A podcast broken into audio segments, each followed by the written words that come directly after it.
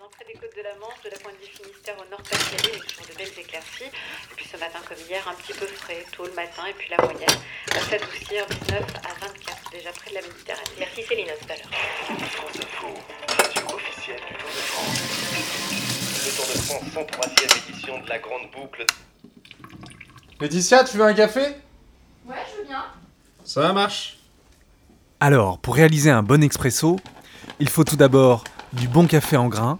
Celui-ci est une variété Arabica Mocha cueillie dans la forêt caféière de Yeti en Éthiopie à une altitude de 1500 mètres. Il offre une tasse aux notes d'épices douces et d'herbes sauvages. Acidulé, suave et légèrement corsé, c'est un vrai café de terroir aux accents paysans et au goût de miel et de praliné. Afin d'en extraire toutes ses qualités, moulez votre café quelques instants avant de faire votre espresso. La taille de la mouture est un paramètre très important et doit être adapté à la machine et au café.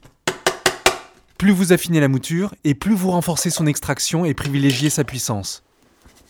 Au contraire, en grossissant la mouture, vous favorisez une sous-extraction et risquez de développer l'astringence, l'acidité et la légèreté.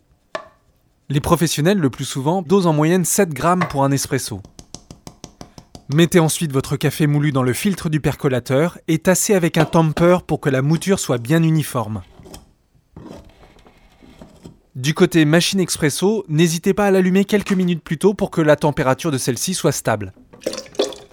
Remplissez-la d'une eau propre et équilibrée avec un pH neutre et entre 80 et 120 mg de résidus à sec. Videz le groupe d'eau quelques secondes, ensuite enclenchez le percolateur dans la machine et lancez l'extraction. Celle-ci dure idéalement entre 20 et 29 secondes. Le café doit couler de façon régulière du début à la fin par un petit filet en queue de souris.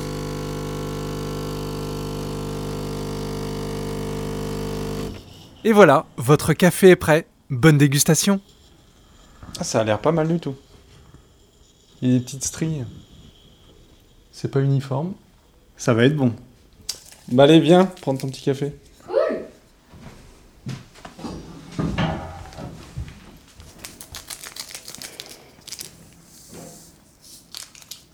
J'en ai mis très peu. Ouais, ouais, non, c'est pas grave.